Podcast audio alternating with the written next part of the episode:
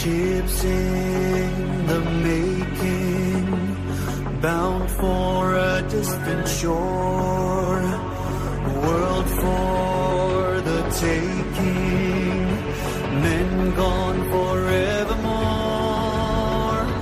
boarding and setting Sexto Continente. Dirigido por el obispo de San Sebastián, Monseñor José Ignacio Monilla.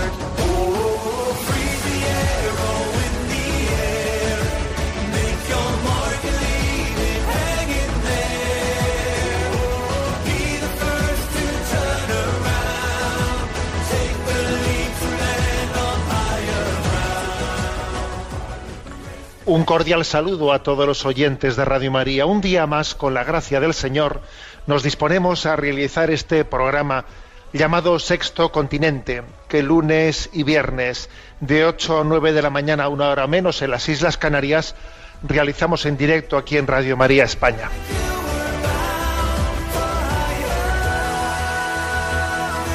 ¿Y qué otro saludo iba a darle la entradilla de este programa, programa que realizamos al día siguiente del Domingo de Resurrección? Pues no podía dar otro saludo que el de Feliz Pascua de Resurrección. A todos los oyentes de Radio María, a todos los oyentes de este programa de Sexto Continente. Feliz Pascua de Resurrección. Tenemos verdaderos motivos para sentir la alegría de que el triunfo de Cristo es también para nosotros, es un triunfo compartido. Por lo tanto, os invito a gozarlo, os invito a alabar a Dios, os invito a decir aleluya, aleluya. Sí, sabéis que durante 40 días de la cuaresma la palabra aleluya ha desaparecido, ¿no? Y ahora llega el, el momento de la Pascua, de la resurrección, y esa palabra invade, ¿no? Invade nuestros labios. Aleluya, que significa alabad a Dios. Alabamos a Dios por su victoria, porque su victoria sobre la muerte es también nuestra victoria, sobre todo lo que nos hace sufrir en esta vida. Tres son las cosas que nos pueden hacer sufrir en esta vida. A ver, tres, no más. Que son el pecado, que son el sufrimiento y la muerte. El pecado ha sido vencido en la resurrección de Jesucristo y Él nos promete el don de la santidad el sufrimiento ha pasado a ser salvífico, el sufrimiento que en sí es una desgracia, que es inherente a esta vida y lo percibimos como una desgracia, pero desde la cruz de Cristo ha pasado a ser glorioso. Por lo tanto, nuestro sufrimiento es también motivo de confianza y de ofrecimiento. Y por último, la muerte, nuestro último enemigo, es vencida en la resurrección. Repito, tres cosas son las que nos pueden arrebatar la felicidad en esta vida. El pecado, el sufrimiento y la muerte. Las tres han sido vencidas por Jesucristo, gracias a la santidad, gracias al don salvífico que se nos da también, ¿eh? que la cruz pasa a ser gloriosa, y en tercer lugar, gracias a la resurrección.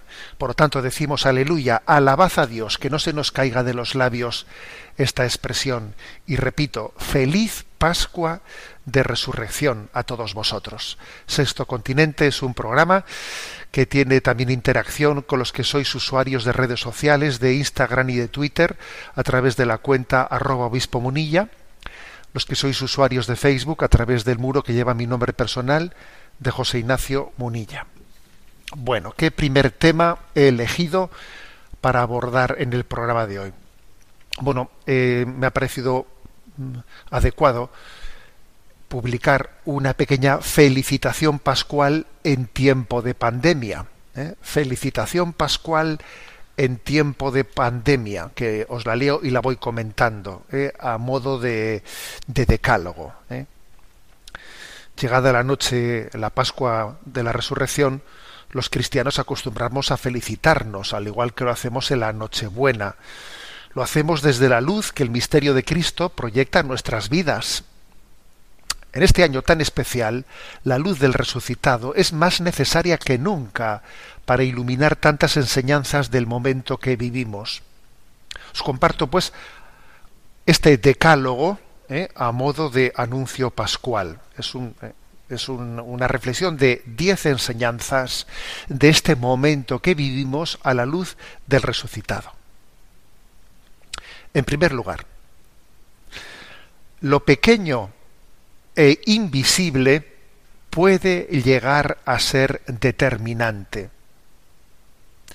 Y esto es así no sólo por lo que respecta a un microorganismo, que puede resultar mortal para la vida del hombre, sino también por lo que narra el Evangelio sobre el grano de mostaza. ¿Lo recordáis allí en Marcos 4?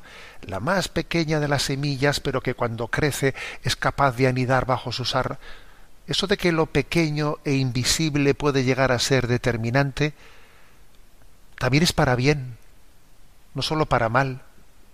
Con frecuencia la gracia de Dios se transmite a través de lo pequeño y de lo escondido. Por lo tanto, desde esa lógica evangélica, desde la sensibilidad del Evangelio, valoramos lo pequeño, lo invisible, lo que es insignificante a los ojos del mundo, sabiendo que ello puede ser determinante.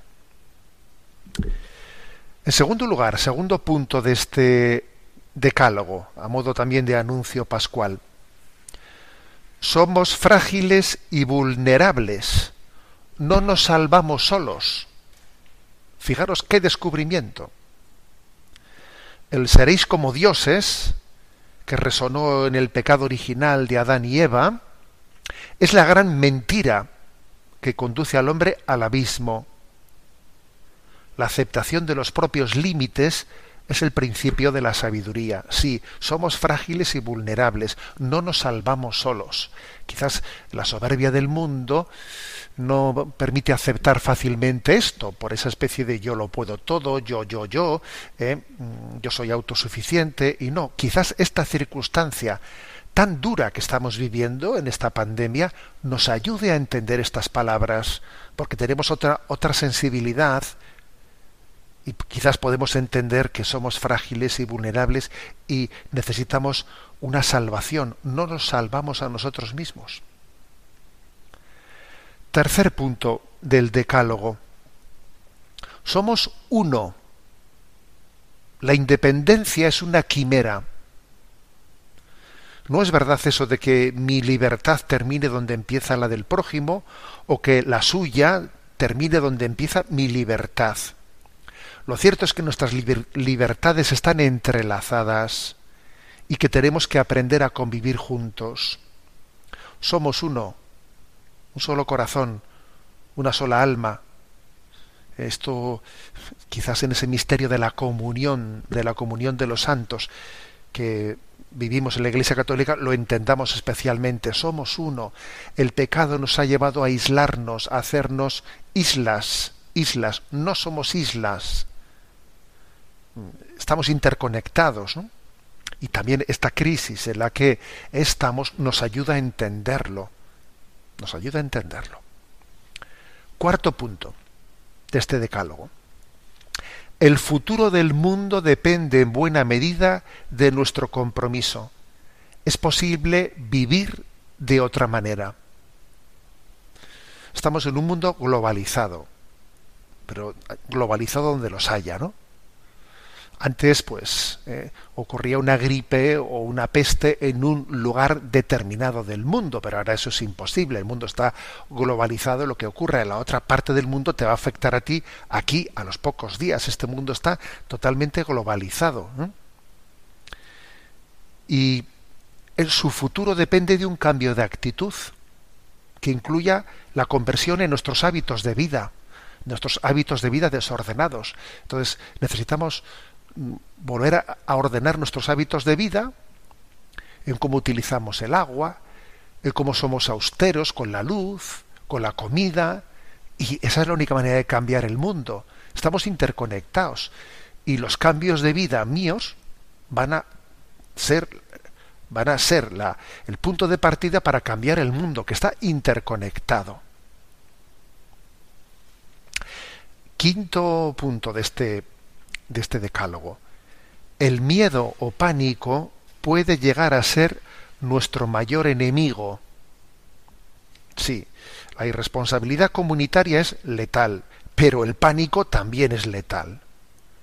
Es importante cultivar el dominio de nosotros mismos para poder vivir en paz interior sin dejarnos arrastrar por los miedos irracionales. También en esta crisis de esta pandemia, pues hemos observado como cuando a veces, pues en nosotros existe, pues una cierta, ¿no? Eh, angustia interior, una cierta angustia no suficientemente educada, nos juega muy malas pasadas. No tenemos un dominio de nosotros mismos y nos angustiamos y angustiamos a los que están alrededor nuestro. El miedo o el pánico puede llegar a ser nuestro mayor enemigo. Sexto punto. La soledad puede ser o no ser buena. ¿Mm? Tiene algo de ambivalente. ¿eh? La soledad de un cristiano está llamada a ser una soledad habitada, habitada por Dios, habitada pues, pues por el amor al prójimo. ¿Mm? En no pocas ocasiones nuestro sentimiento de soledad es la expresión de una carencia de intimidad nos sentimos solos porque no tenemos suficiente intimidad con Dios. Nos sentimos solos porque igual hemos cerrado las puertas al prójimo. ¿eh? O sea, en, en cierto sentido la soledad es buena si uno sabe cultivarla. Pero sin embargo Dios ha querido que vivamos en comunión, en comunidad. De modo que la soledad habitada del cristiano es mucho más hermosa cuando se tiene con quien compartirla alguien decía este refrán, ¿no? No, no, exento con un, de un puntito de ironía. Decía, la soledad es muy hermosa si se tiene con quien compartirla. Bueno, pues, pues es verdad. Dios ha querido que tengamos una soledad habitada, habitada de su presencia, pero también que sepamos compartirla entre nosotros. Aquello de no es bueno que el hombre esté solo, que decía el libro del Génesis, también lo estamos comprobando en esta crisis en esta crisis en el que el confinamiento es durísimo para quien vive en soledad. Y qué importante es sabernos acompañar y entender que la soledad muchas veces es una puerta cuya manilla está de tu lado y tú tienes también que abrir esa manilla. Séptimo punto del decálogo. Es necesario parar, ¿eh? hacer un alto y pensar hacia dónde vamos porque la pregunta por el sentido es determinante. Lo más duro no es tener que sufrir en la batalla de la vida, sino hacerlo sin encontrarle un sentido. Es triste cuando a alguien se le pregunta, ¿tú a dónde te diriges? Y él se limita a responder, no tengo ni idea. Camino por la inercia de los que van por delante o empujado por los que vienen por detrás. No, no puede ser. Nosotros tenemos que saber de dónde venimos, a dónde vamos. Cuando el hombre no sabe ni de dónde viene y de dónde va, es, imposible pedirle que afronte grandes retos en la vida. ¿Mm? La pregunta por el sentido de la vida es determinante. Solamente cuando el hombre sabe de dónde viene, a dónde va, cuál es la razón de su vida, es capaz de dar lo mejor de sí mismo. De lo contrario, es pedirle peras al olmo, como dice el refrán. Octavo punto del decálogo. Para poder, mirar hacia adelante, hay que mirar hacia arriba. Es una expresión esta muy potente. Os voy a decir que he descubierto eh, una, un discurso que Alexander Solzhenitsyn, el famoso literato ruso, un discurso que pronunció en Harvard el 8 de junio de 1978, ¿no? Y allí dijo él que nadie en todo el mundo tiene más salida que hacia un solo lado. Solo hay, salida por un lado. Y decía él, hacia arriba. Solo, mira, estamos, estamos cercaos. solamente, solamente hay una esperanza, tienes una sola salida. ¿Cuál es? Hacia arriba. Por eso no en este octavo punto yo he dicho, para poder mirar hacia adelante hay que mirar hacia arriba. Hay que mirar arriba. La tierra es redonda, de modo que los vigías de los veleros suben a lo alto del mástil para poder ver más allá. Sin la trascendencia no es posible descubrir el sentido de la vida. El sentido de la vida solo puede ser conocido desde la revelación de Dios. Es que para poder ver más, más allá, necesitas que, que, que, te ayuden a mirar desde más arriba. Si no, ves con luces cortas. Tu mirada llega a pocos metros. A pocos metros. Solo el que mira desde más arriba tiene una mirada más, más lejana. ¿no? Es la revelación de Dios la que nos permite ¿no? Eh, que ese sentido de la vida esté plenamente iluminado. Es la mirada de la trascendencia. ¿eh? Para entender esta vida, sin la trascendencia no se entiende. Noveno punto del Decálogo. La compasión es el sentimiento clave que nos permite esperar un mundo mejor. Sí, hemos, hemos podido crecer, yo confío en ello, ¿no? Que hemos pedido, hemos podido crecer, estamos pudiendo crecer en esta situación tan dura de pandemia en la que estamos, en, en la sensibilidad de la compasión. El concepto compasión significa padecer con, compasión, padecer con.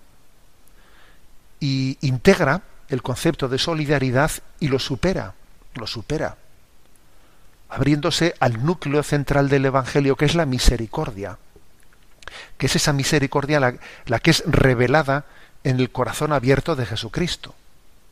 Así por tanto, no tener sentimientos de compasión, de compasión, es acercarse al corazón de Cristo como punto de referencia para entender, para aproximarse al sufrimiento del mundo. Yo confío en que, en que la opinión pública mundial esté creciendo en capacidad de compasión ¿eh? en medio de esta crisis. Décimo y último punto de este decálogo. La última palabra no es muerte, sino resurrección. Cristo nos enseña que la vida vence a la muerte. ¿Por qué buscáis entre los muertos al que vive? No está aquí, ha resucitado nos dice el Evangelio. La victoria de Cristo es también la nuestra, puesto que Él es el primogénito de entre los muertos. Dice Colosenses 3.1.3, Por tanto, si habéis resucitado con Cristo, buscad los bienes de allá arriba, donde Cristo está sentado a la derecha de Dios. Aspirad a los bienes de arriba, no a los de la tierra, porque habéis muerto y vuestra vida está con Cristo escondida en Dios. Estos son los diez puntos de este, este decálogo. Es un anuncio pascual en tiempo de pandemia, porque la luz del resucitado, esta crisis que vivimos, nos enseña muchas cosas. Nos enseña que el reino de Dios eh, se abre camino, que en medio de, esta situación tan dura, el reino de Dios está creciendo, está sensibilizando, está cambiando corazones de piedra en corazones de carne, está haciendo que los valores evangélicos se sientan más necesarios, más apremiantes, más actuales. Feliz Pascua de Resurrección a todos. Como este artículo lo he escrito en casa, ¿eh? pues aquí he subrayado que nuestra madre de Aranzazu, porque no sé si sabéis que la palabra Aranzazu significa en euskera tú entre los espinos, tú entre las zarzas, ¿no? Bueno, que nuestra madre de Aranzazu nos ayude a transformar las espinas de este momento que vivimos en semillas de resurrección. Hasta aquí ¿eh? este decálogo. Felicitación pascual en tiempo de pandemia, que lo podéis encontrar dentro de la página web en ticonfío.org, ¿eh? dentro de artículos en ticonfío.org. Y como he empezado diciendo que, que no se nos caiga el aleluya de los labios, que no se nos caiga ese aleluya, que sea un aleluya que aunque a veces nazca de un corazón herido sufriente, sin embargo, ese, siente la necesidad de proclamar la gloria de Dios en medio de las propias miserias. Bueno, vamos a escuchar el famoso Aleluya de Leonard Cohen, que está también yo creo que compuesto en, este, en, este, en esta línea, desde un corazón sufriente, desde un corazón que tiene, que experimenta mm, el dolor, pero que sin embargo sabe que Dios está por encima de esa gran prueba y dice, aleluya. Now I've heard there was a secret chord that David played and it pleased the Lord. But you don't really care for music, do you?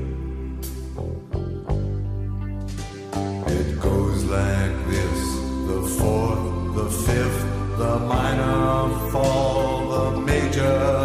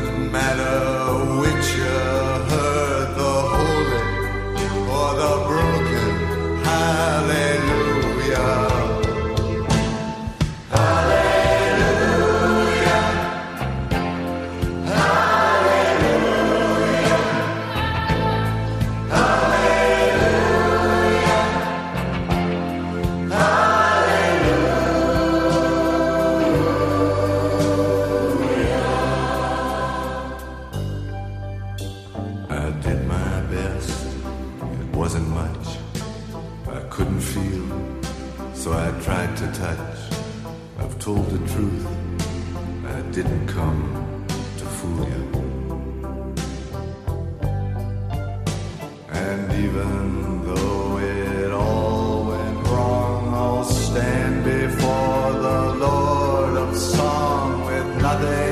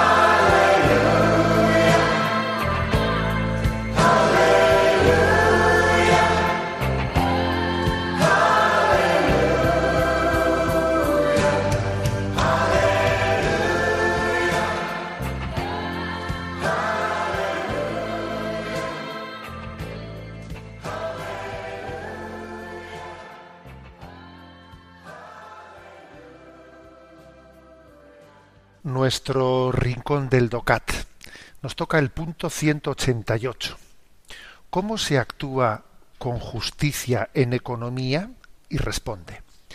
En el mundo económico se actúa con justicia cuando se da al otro lo que le corresponde. Principalmente se trata del cumplimiento leal de contratos, del mantenimiento de acuerdos, de la entrega puntual y correcta de las mercancías y del pago dentro del plazo concertado.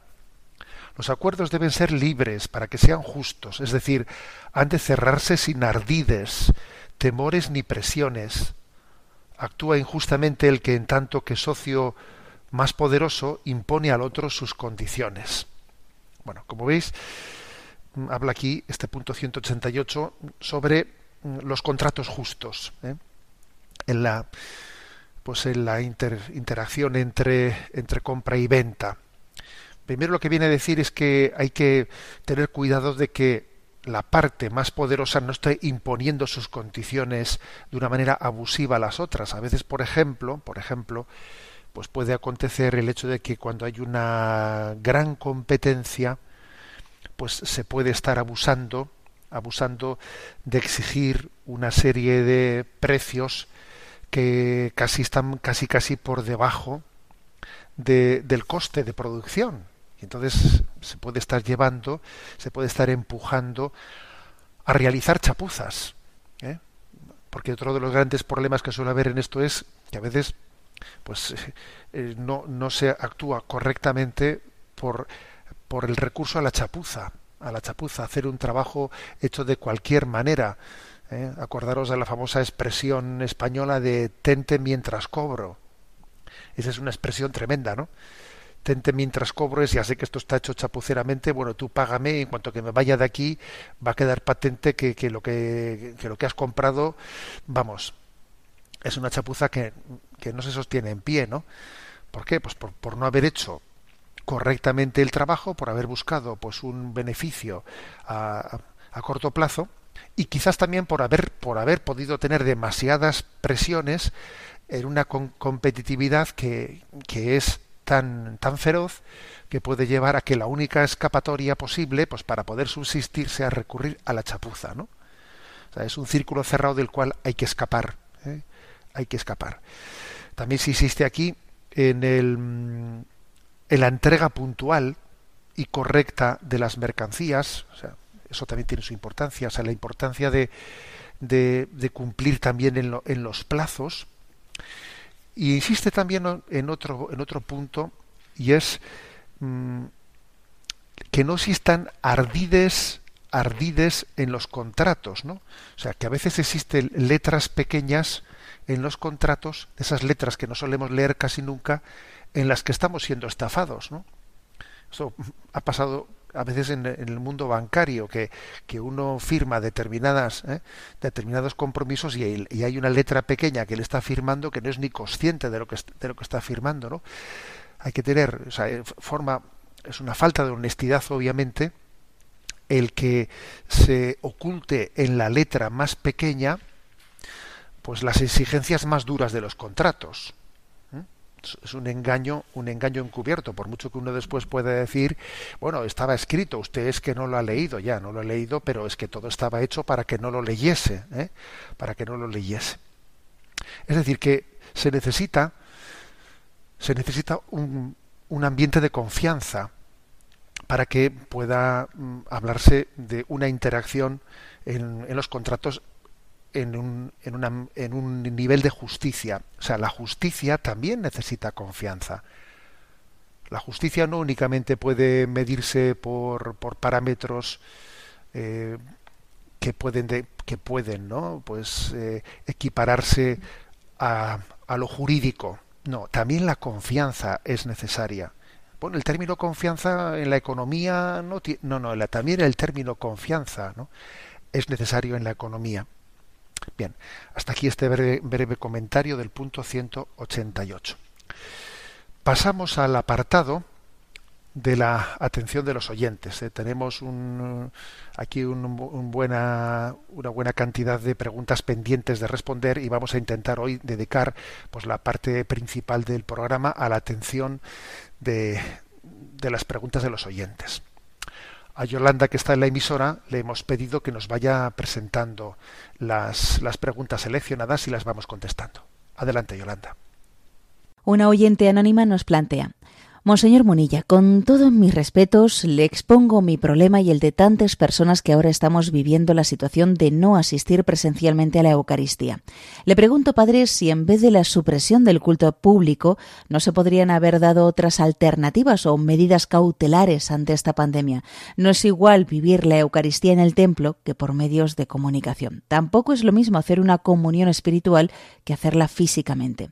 Me pregunto si se estará actuando bien. En estos momentos no habría que apoyarse más en Jesús sacramentado. ¿No es cierto acaso que en todas partes hay riesgos?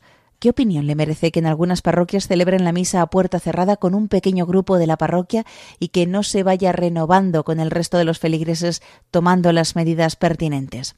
Todo esto que he expuesto lo digo con mi mayor respeto y consideración hacia los sacerdotes que tienen que tomar estas resoluciones ante estos momentos que estamos atravesando. Una feligresa. Bueno, hemos recibido en nuestro correo de Sexto Continente, arroba radiomaria.es, pues unas cuantos, unos cuantos correos, una media docena de correos más o menos, eh, de este, planteando este asunto, esta cuestión. Pido disculpas por no poder responderlos eh, uno por uno eh, personalmente, pero bueno, utilizando este medio de la radio y además, así también ah, guardando el anonimato de quienes han preguntado, pero ah, haciéndolo de manera que se puedan enriquecer todos, le, le respondo. A ver, yo sé que la pregunta es, ¿no se estará equivocando la Iglesia Católica por ceder demasiado? Eh, ¿Acaso puede ser lo mismo recibir a Jesús eh, presencialmente, físicamente, que, que recibirle, hacer una comunión espiritual? ¿No es lo mismo asistir a misa por, a través de una televisión que estar presencialmente en el templo? Eh, etcétera, etcétera. Bueno, a ver, claro que en circunstancias en las que uno puede elegir el hacer una comunión espiritual o, o, comulgar presencialmente, claro que en ese caso no tienen el mismo valor. Obviamente en ese caso no tienen el mismo valor. Pero es que aquí no estamos hablando, no es esa la cuestión. La cuestión está que en la circunstancia concreta en la que estamos, ¿eh? en la que uno, bueno, pues obedece, ¿eh? Hace un acto de obediencia, un acto de confianza en el que pues el obispo del lugar, si el obispo del lugar ha suspendido el culto público y el culto se realiza pues de una manera muy digamos el culto siempre se celebra ¿eh? pero se celebra de una manera más privada ¿eh? más privada únicamente con un reducido número de fieles con los que sean necesarios para poder eh, celebrar dignamente la celebración con sus lecturas, cantos, etcétera, ¿no? Y al resto se les invita a unirse, pues de otra manera, ¿no? Eh, en ese caso uno uno obedece y sin duda alguna ese acto de obediencia es, es un acto del que Dios se sirve para derramar todas sus gracias. O sea, que si alguno piensa que por este conducto va a recibir menos gracias, se está equivocando. La Iglesia tiene que hacer pues un discernimiento en estos casos que no, que no es fácil. ¿eh? Y os puedo asegurar que los obispos, pues en estos, en estas semanas, pues, eh, pues estamos sufriendo también, sufriendo por ver este aspecto, el otro aspecto, si esto, esto se podría matizar, si no se podría matizar. También hay hay ocasiones en las que hay un criterio muy poco unificado ¿eh? a la hora de poner, eh, de poner en práctica la, legislación ¿eh? que, que, el decreto de alarma aprobó. Una cosa es el texto concreto que en el que el decreto de alarma recoge cómo se deben de realizar las, las celebraciones religiosas y otra cosa es no lo que pone el decreto, sino que lo que determinadas autoridades ¿no?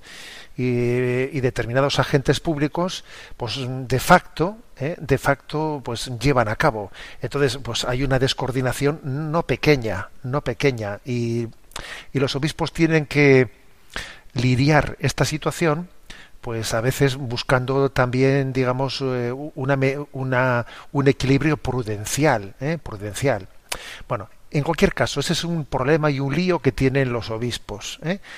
Pero en los fieles, en concreto los quienes escriben este correo, tienen la gran suerte de no tener sobre sus hombros pues todo el peso ¿eh? y la preocupación de ver exactamente si se podría hacer mejor, si se podría matizar más. No, eh, no de alguna manera esa responsabilidad pues estará pues por una parte las autoridades civiles y por otra parte las autoridades eclesiásticas que son las que tienen que hacer los decretos eclesiales de aplicación de la legislación civil, ¿no? Bueno.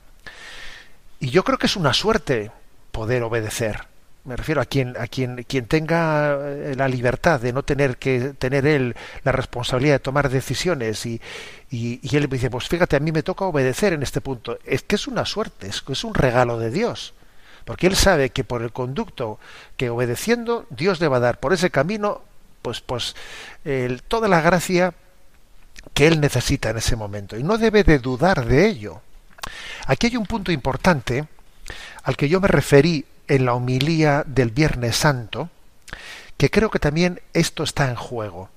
Yo en la homilía del Viernes Santo hablé del despojamiento de Jesús, del hecho de que Jesús muriese desnudo en la cruz, y de lo que eso ha supuesto eh, en la espiritualidad católica, ¿no? La espiritualidad del despojamiento despojarnos de falsas apoyaturas, etcétera.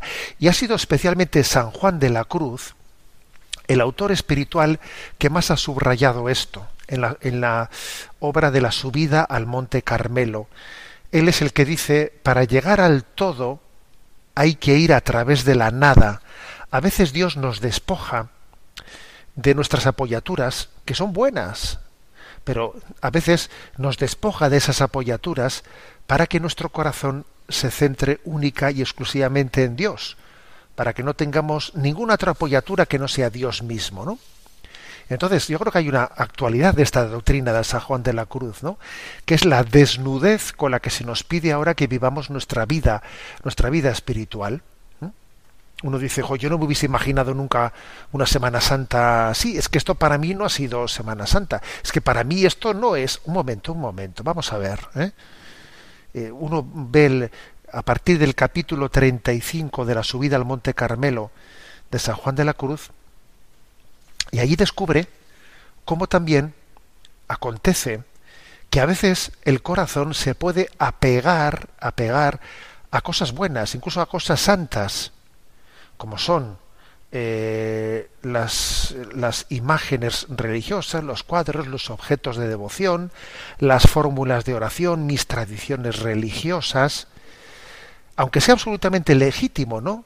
recoger eh, apoyarse en estos digamos en estos recursos de nuestra devoción.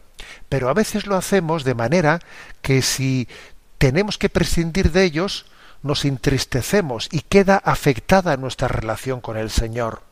Y eso es signo de un apego de un apego por ejemplo dice San Juan de la Cruz es cierto que en el caso de los principiantes no se puede juzgar como negativo el hecho de que pongan su, su gusto o su apoyo en objetos de devoción. A mí me gusta mucho esta imagen de la Virgen. Eh, yo rezo muy bien con, eh, pues, eh, con esta procesión, con lo otro, ¿no? Porque además, entre otras cosas, si se apoyan en cosas buenas, eso les quita de apoyarse en cosas malas. Dice San Juan de la Cruz, es como un niño a quien su madre le da algo atrayente para quitarle de sus manos otra cosa que no es buena para él. Para quitarle de sus manos una cosa mala, le ha dado otra buena. Pero lo correcto es que la medida en que avancemos en la vida espiritual, vayamos también teniendo nuestro corazón más desapegado de todos los gustos, para quedarnos solo con Dios. Por ejemplo, aunque sea bueno rezar en una capilla, que nos resulte especialmente atrayente, o es que en esta capilla yo siento una devoción especial, porque es en la capilla en la que pues bueno, pues recibí mi conversión primera, etcétera, ¿no? Pero sin embargo, hemos de educarnos para entender que la oración no está sujeta a un lugar y que hay que rezar en espíritu y verdad y no pensar que mi oración necesita de esa capilla, pues no. Porque entonces me estoy apoyando en un medio en vez de llegar al fin, Incluso, dice San Juan de la Cruz, podrá ser conveniente que para educarnos en el pleno desapego, elijamos un lugar para la oración que no nos guste, que no nos resulte muy atrayente, para así educar nuestro espíritu en ponerse únicamente en Dios sin apegarse a nada. Esto, como os digo, es doctrina de San Juan de la Cruz en la subida al Monte Carmelo. Entonces, ¿no tendrá que ver esta doctrina de San Juan de la Cruz con esta vivencia de nuestra religiosidad en este tiempo de confinamiento que nos obliga a, desapegarnos de cosas en las que nos podíamos haber puesto nuestra fuerza, nuestro acento. ¿Eh? Eh, si uno tiene, si, si, tiene, digamos, su atención demasiado atada a elementos exteriores y sensibles de la religiosidad, esto no es bueno. Además, esto le suele llevar a, ser hacerse inconstante. ¿eh? Lo que hay que tener es, digamos, nuestra atención atada no a los elementos exteriores y sensibles, sino a la alianza de amor que tenemos con Dios. ¿Mm? Bueno, esto creo que es muy importante, ¿eh? creo que es muy importante, y esto es lo central. No hay que desconfiar, y uno sabe que yendo en obediencia no, no tiene nada que temer, y hasta puede ser una una circunstancia de desapego, como digo, ¿no? De desapego y de que nuestro, como dice San Juan de la Cruz, para llegar al todo hay que pasar a través de la nada, por ese desierto de despojamiento. Cristo murió despojado. Y con respecto a lo que a lo que también decía este correo que hemos leído y por qué en la parroquia se juntan solo con un pequeño grupo muy reducido y son siempre los mismos y no vamos otros, a ver, no eh, lo último que hay que entrar ahora es en esas cosas. Lo propio es que se haga así, si se quiere recurrir con el mínimo de, de, riesgos. Porque bueno, porque si está pasando todo el mundo, pues, eh, pues obviamente el riesgo de contagios va a ser mayor. Puestos a tener que elegir un grupo mínimo para sostener la liturgia, será mejor que no sea rotativo, que sean siempre los mismos. En cualquier caso, que no tengamos eh, miedo a que esta situación pueda hacernos daño a nuestra vida espiritual. Todo lo contrario, saldremos fortalecidos en la, en la medida en que tengamos este acto de fe y confianza. Adelante con la siguiente pregunta, Yolanda. Montserrat nos dice, buenos días, por favor, quería preguntarle si le parece razonable que se solicite confesión por Skype o por WhatsApp de vídeo durante el confinamiento en casa o es necesario estar en presencia física del sacerdote. Muchas gracias y que Dios le bendiga. Bueno, pues esa pregunta de Montserrat, la verdad es que tiene una pregunta, una respuesta muy clara. No, no puede solicitarse tal cosa. ¿eh? Los sacramentos se celebran presencialmente. ¿eh? Otra cosa es que uno puede hacer, igual que hace una comunión espiritual, puede hacer un acto de contrición. ¿eh?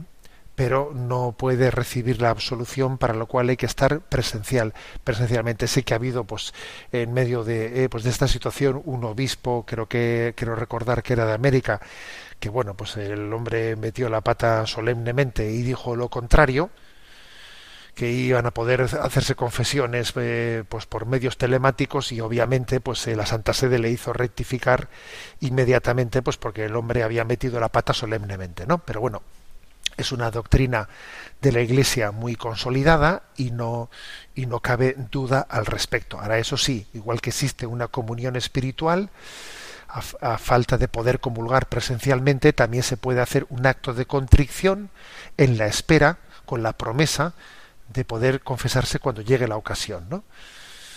Vale. Adelante con la siguiente pregunta. Jorge Aris nos escribe, querido Monseñor, estos últimos días usted está insistiendo de manera especial sobre nuestra vocación última, que es el estar con el Señor definitivamente y que eso es lo único importante. Creo en ello.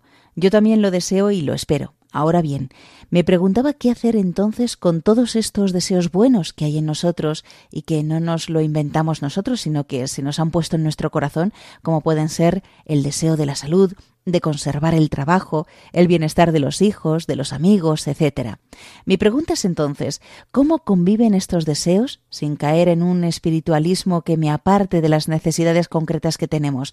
Y por otro lado, sin caer en la necesidad de que todo tenga que salirnos bien para ser felices. Muchas gracias, don José Ignacio, por estar siempre con nosotros. Reciba un abrazo agradecido y en comunión, implorando su bendición. Yo creo que es muy interesante esta pregunta de Jorge porque supone una visión eh, una visión equilibrada de la espiritualidad. Una visión equilibrada de la espiritualidad tiene que huir de dos extremos. El extremo de un espiritualismo desencarnado y, un, y, una, y una visión meramente humanista e intrascendente. Entre un espiritualismo desencarnado y un humanismo intrascendente, creo que hoy en día estamos más en, este segundo que en lo primero, ¿eh? pero obviamente no hay que caer ni en un extremo ni en otro. ¿eh? Entonces yo suelo a veces hablar de la diferencia entre esperanzas con minúscula y con mayúscula y con plural, las esperanzas que uno tiene en esta vida, los objetivos, las metas, está lleno de esperanzas, ¿no? Distinguirlo de la esperanza con mayúsculas, que es la esperanza en la vida eterna, ¿no? La esperanza en la salvación definitiva de Dios. Entonces, a ver, lo importante es que las esperanzas, uno es legítimo que tenga pequeñas esperanzas, pero que sean esperanzas integradas en la esperanza, integradas.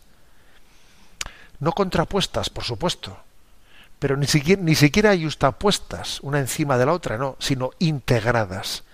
O sea, que todas nuestras esperanzas humanas, que es bueno tenerlas, ¿no? Y es signo de un corazón vivo, en el fondo, eh, los deseos humanos deben de ser reveladores del deseo de Dios. ¿eh? Entonces, no se trata de tener deseos, deseos humanos contrarios eh, al deseo de la vida eterna, por supuesto. Pero ni siquiera, ni siquiera paralelos o justapuestos, no. Tiene que estar integrados integrados, ¿no? O sea, todas las cosas buenas, y todos los objetivos sanos y buenos, ver en ellos la mano de Dios. Si yo un día voy al monte, si yo un día, si Dios me permite una pues un descanso, ver en él el regalo de Dios, ¿no? O sea, ver en todo la huella y la y la mano de Dios.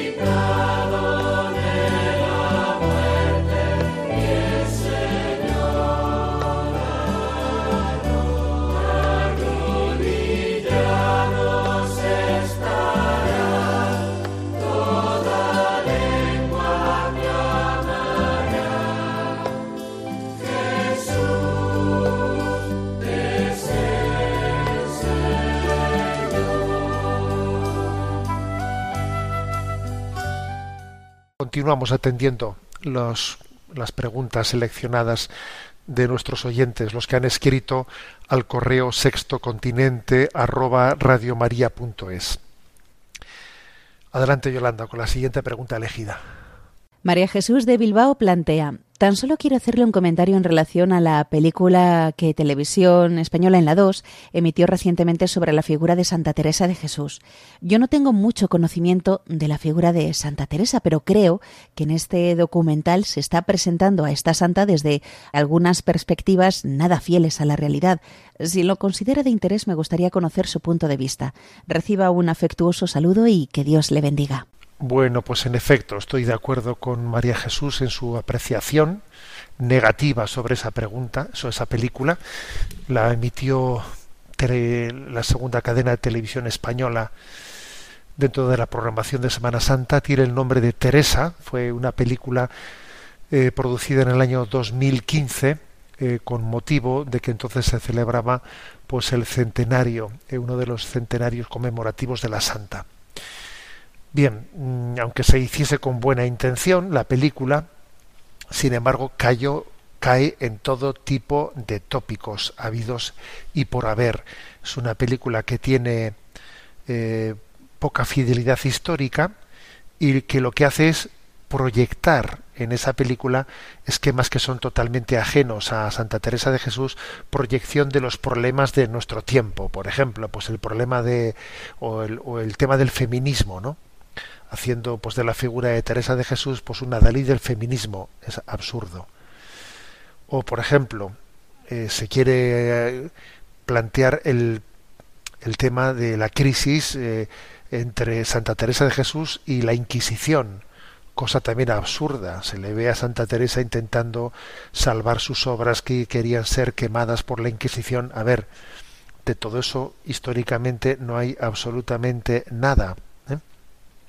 Entonces el hecho de que se, la trama principal de la película se haga en base a, a temas que están hechos desde la sensibilidad actual del siglo XXI y se quiere hacer una, una religiosa simpática para el siglo XXI, pues es ridículo.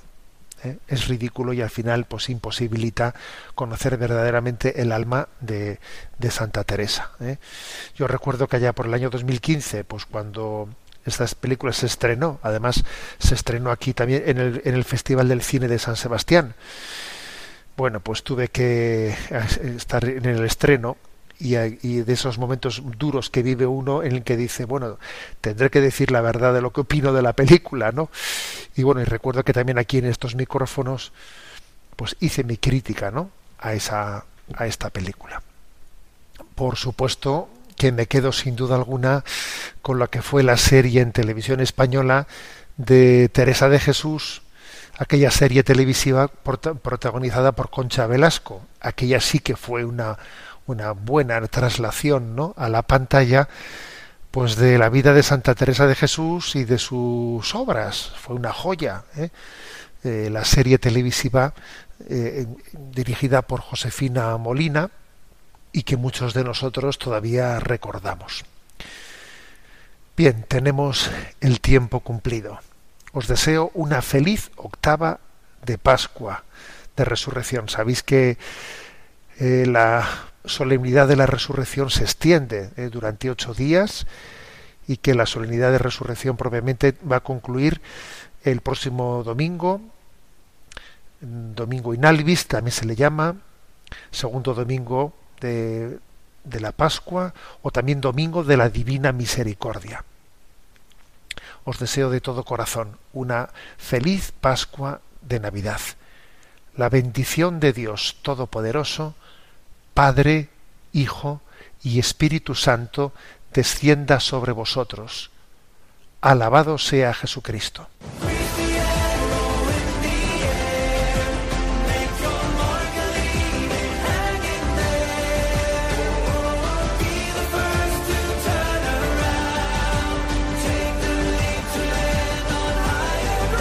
Y así finaliza en Radio María, Sexto Continente, un programa dirigido por el obispo de San Sebastián, Monseñor José Ignacio Munilla.